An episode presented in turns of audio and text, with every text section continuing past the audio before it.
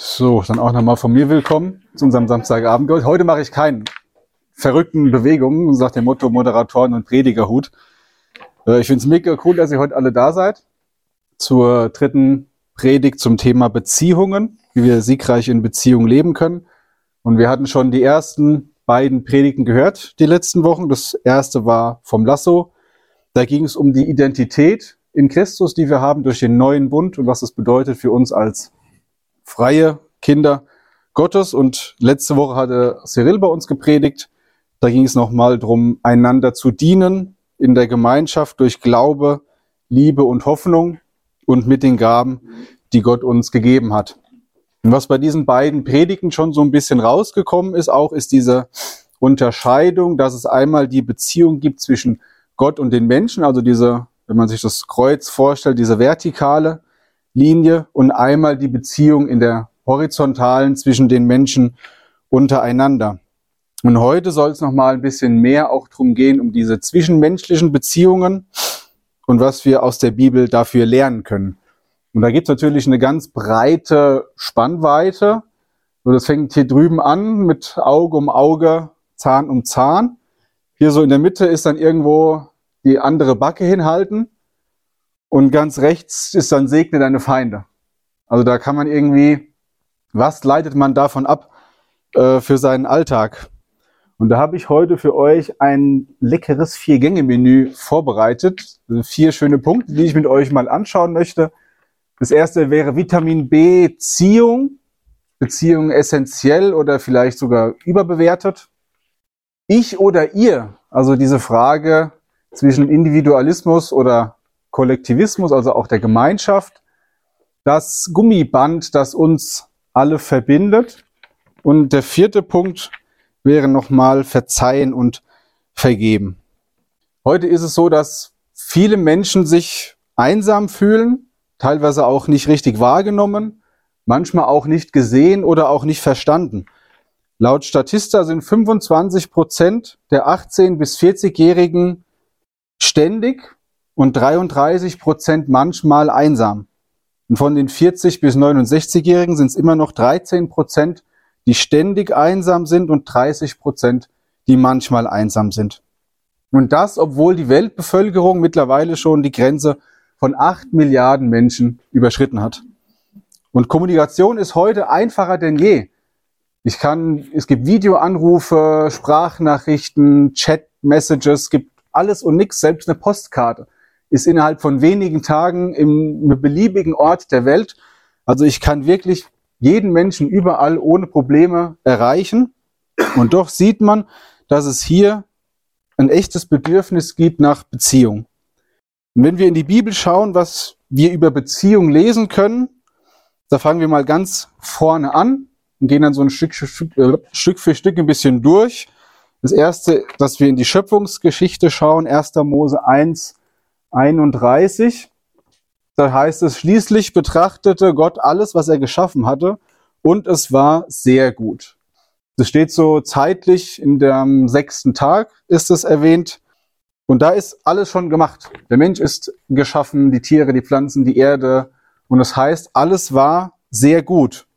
Und wenn man weiter liest im 1. Mose 2, der Vers 18, da könnte man meinen, dass Gott irgendwas vergessen hätte.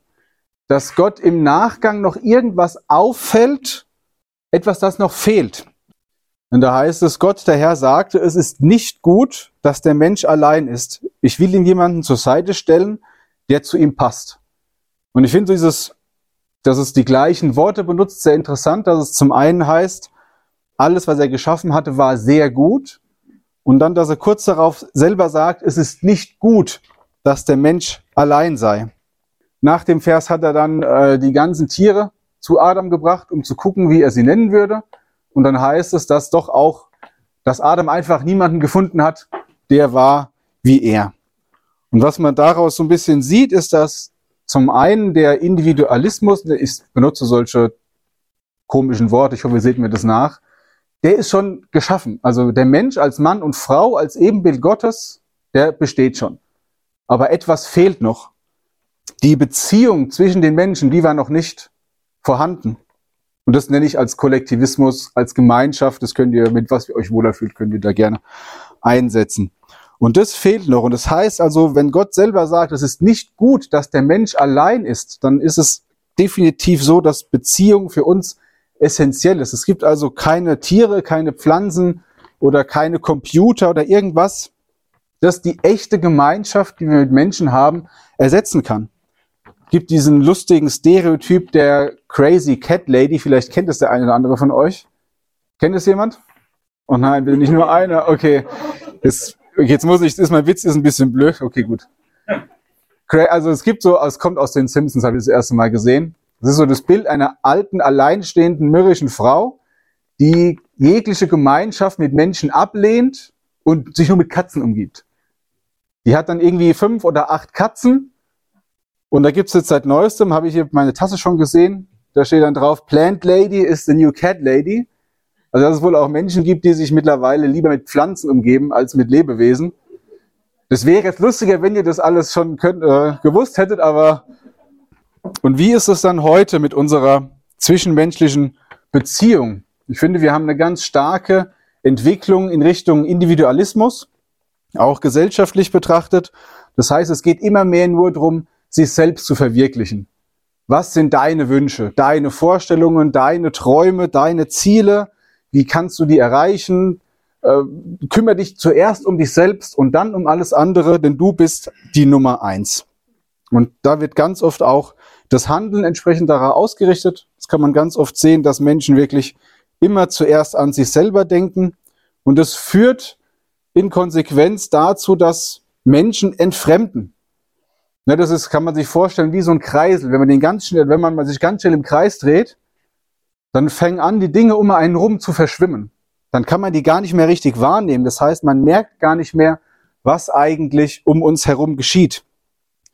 Und wenn man schon mal in der Großstadt war, da wird man das auch schon mal richtig gefühlt haben, diese Anonymität, die da richtig greifbar ist, dass man so wie eine, wie so eine Sardine im Fischwarm wird man so durchgetrieben von der einen Kreuzung zur anderen.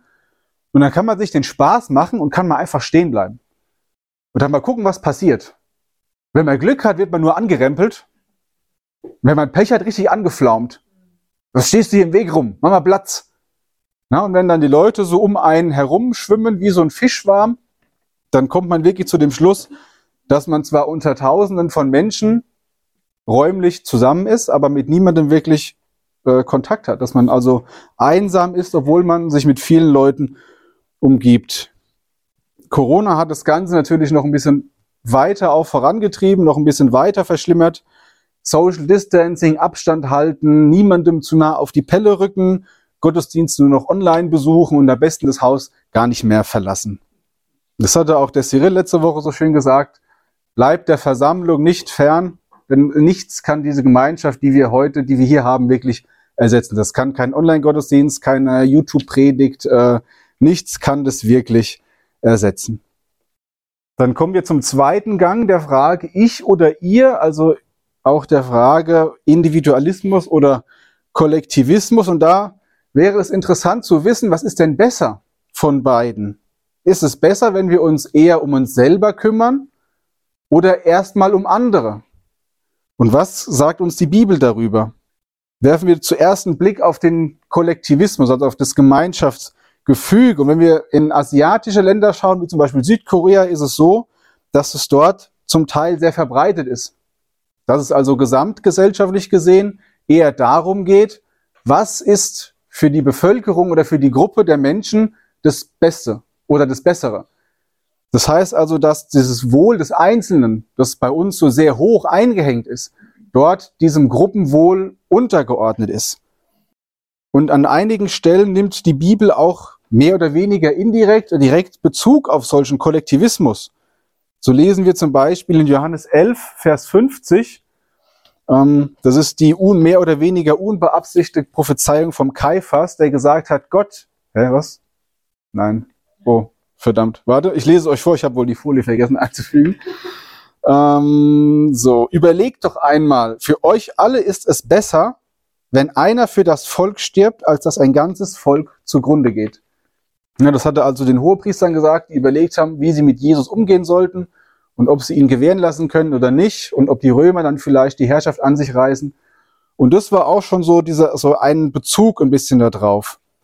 Und was man, wenn man das gesellschaftlich betrachtet, sieht oder feststellt, ist, dass man selber da keinen Einfluss drauf hat. Wenn es ein gesamtgesellschaftliches Ding ist, dass es äh, das Wohl des Einzelnen weniger wert ist als das der Gruppe, dann kann man da nichts machen. So, dann kann man sich auf die Füße stellen, auf den Kopf wackeln, das ist egal. Da hat man also sehr viel weniger Einfluss drauf.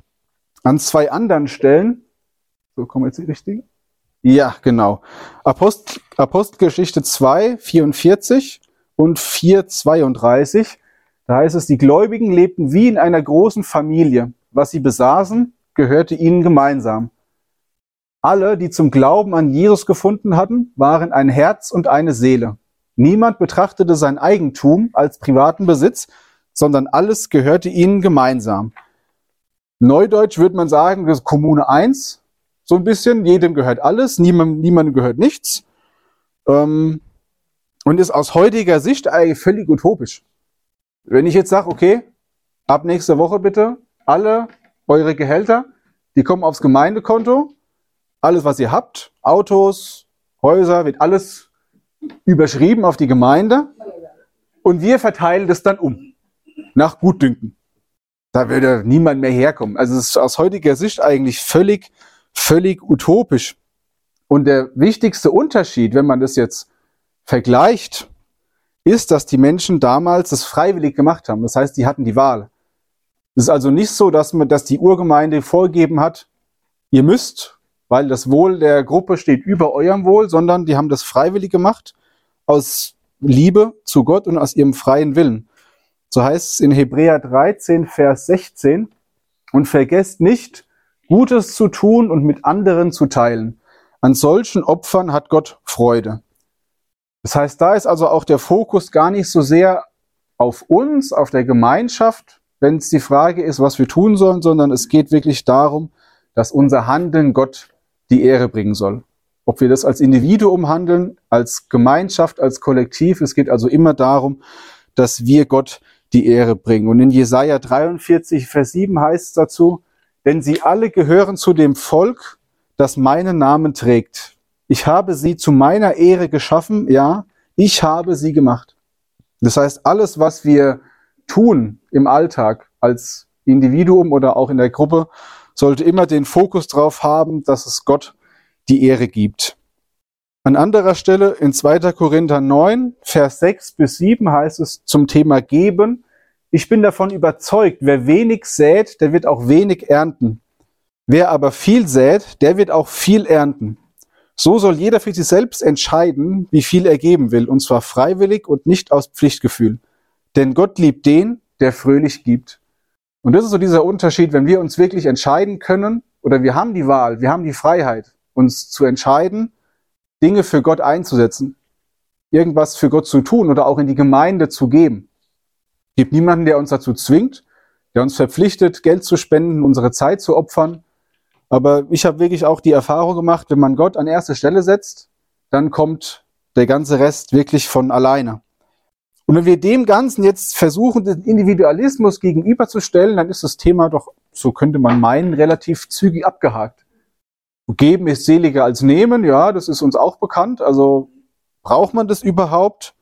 Ist dieser, diese Individualismusgeschichte überhaupt richtig? Anders gefragt, bin ich als Individuum überhaupt wichtig für Gott oder in seinem Plan? Und ich finde, hier sollten wir die Begrifflichkeiten so ein bisschen auflockern. Das macht das Ganze dann ein bisschen, ein bisschen verständlicher. Wenn wir nicht von Kollektiv sprechen oder von Gemeinschaft, sondern vom Leib Christi, das hatte auch der Cyril schon äh, letzte Woche verwendet, dann wird das Ganze ein bisschen verständlicher, wie wir alle zusammenhängen und dass alles, was wir tun, zur Ehre Gottes beitragen soll. Und jeder von uns hat Gaben oder Gaben oder Gabe, eine je nachdem, bekommen von Gott.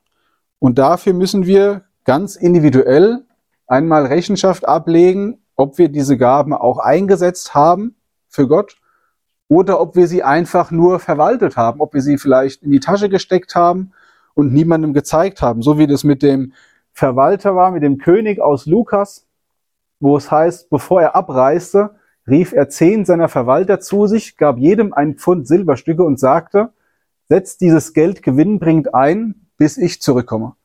Und wie ist es dann immer bei uns, wenn Gott einmal wiederkommt und sagt, wo, was habt ihr mit euren Gaben getan? Habt ihr sie eingesetzt? Oder habt ihr sie einfach ins Regal gelegt und habt es wie ein Schatz gehütet?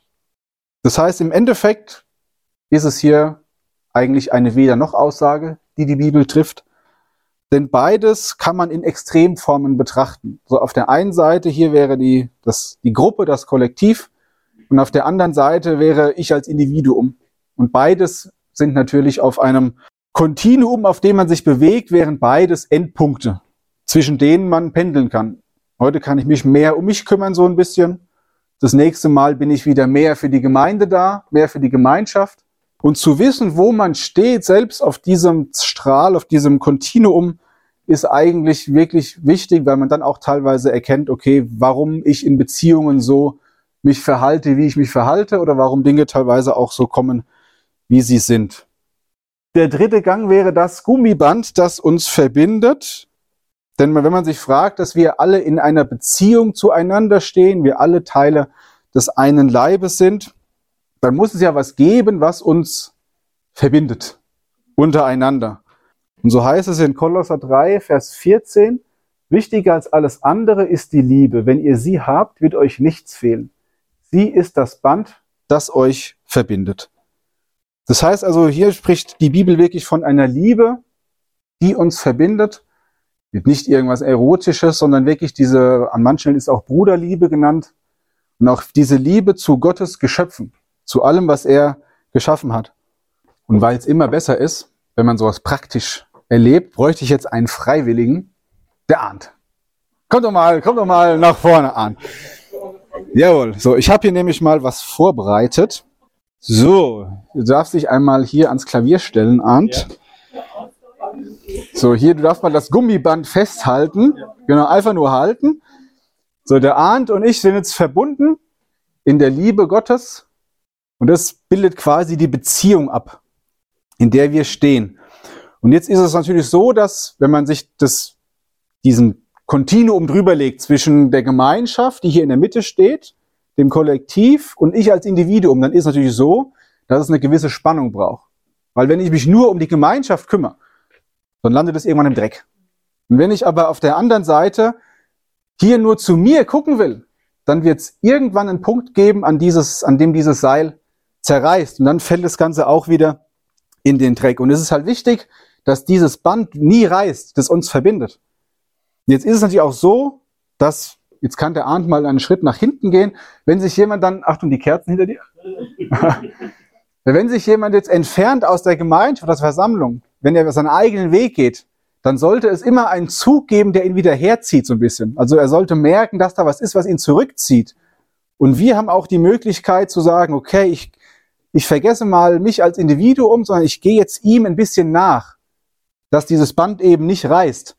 Na, das geht auch nur bis zu einem gewissen Punkt, weil irgendwann stehe ich im Matsch. Das ist ja auch blöd.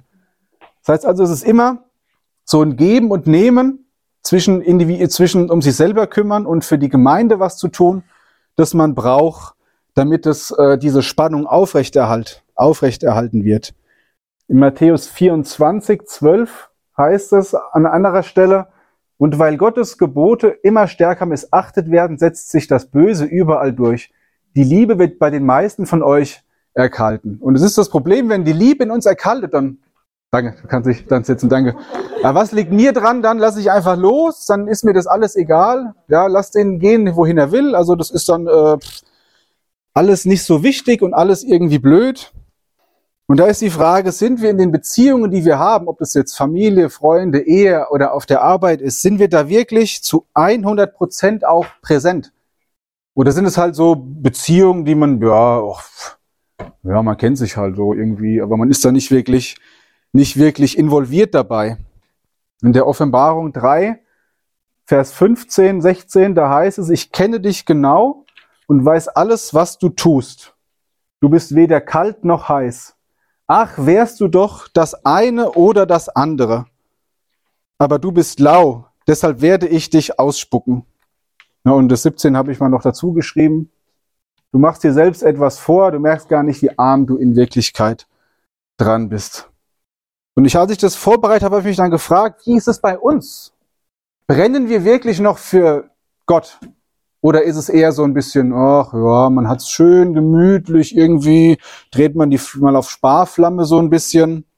Ist, ist da noch was da in uns, dieses Feuer, das wirklich für Gottes Geschöpfe brennt, für sein Reich? Oder fahren wir auf Sparflamme? Stellt euch mal eine Sache vor. Ihr steht am Altar, wollt heiraten oder euer Ehegelübde erneuern nach vielen Jahren. Und dann fragt der Pastor euren Partner oder eure Partnerin nach dem Motto, also ja, wollt, wollt ihr heiraten oder dieses Gelübde nochmal erneuern? Und ihr steht da, haltet Händchen und wartet dann nur drauf, dass euer Partner das Ja sagt und dann kommt, ja, so zu 85 Prozent. Das reicht nicht. Nein, 85 Prozent ist nicht genug. Niemand würde jemanden heiraten, der sagt, ja, ja zu 85 Prozent. Na, wir brauchen wirklich 100 Prozent. Und das ist auch das, was Gott möchte. Gott möchte auch 100 Prozent. Gott möchte da, dass wirklich uns dieses Feuer brennt, Menschen wirklich zu erreichen. Und da ist die Frage, wenn jemand hier reinkommt, ein Gast, was spürt dieserjenige? Ne, spürt er dieses Gummiband, dass er denkt, irgendwas zieht mich hier jetzt rein? Die, ist es die Wärme, die er spürt? Die Liebe in uns, die für ihn brennt? Oder wird er vielleicht in kaltes Wasser geworfen? Ich hoffe ersteres, ich hoffe nicht letzteres. Aber was kann man tun, dass man gar nicht erst so weit kommt, dass die Liebe erkaltet? Wir kommen jetzt zum Nachtisch von unserem Vier-Gänge-Menü. Das wären die Punkte Verzeihen und Vergeben. Denn oft ist es doch so, dass wir uns im Recht fühlen. Man weiß, was sich gehört, man weiß, was sich nicht gehört. Und wenn es jemanden gibt, der noch nachts um drei Schlagermusik hört, dann ist es einfach nicht okay.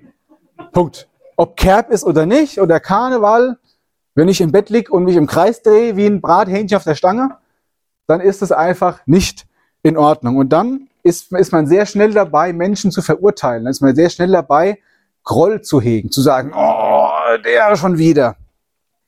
Matthäus 18, die Verse 21 bis 22, da steht es, da trat Petrus hinzu und sprach zu ihm, Herr, wie oft muss ich denn meinem Bruder, der an mir sündigt, vergeben? Ist's genug siebenmal?